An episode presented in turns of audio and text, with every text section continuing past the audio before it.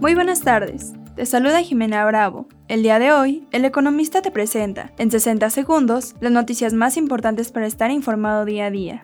Bienvenidos. En primer plano, el presidente Andrés Manuel López Obrador nombró la mañana de este martes a Marat Polaños López como nuevo secretario del Trabajo en sustitución de Luisa María Alcalde Luján, nueva secretaria de Gobernación. Finanzas y dinero.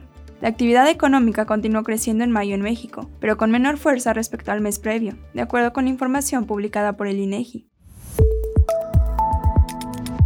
Termómetro económico.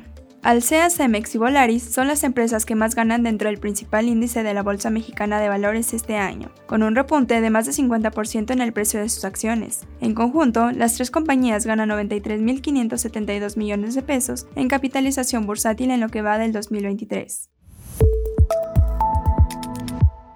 Mantente informado con el economista. No olvides seguirnos para no perderte tus 60 segundos de noticias. Hasta mañana.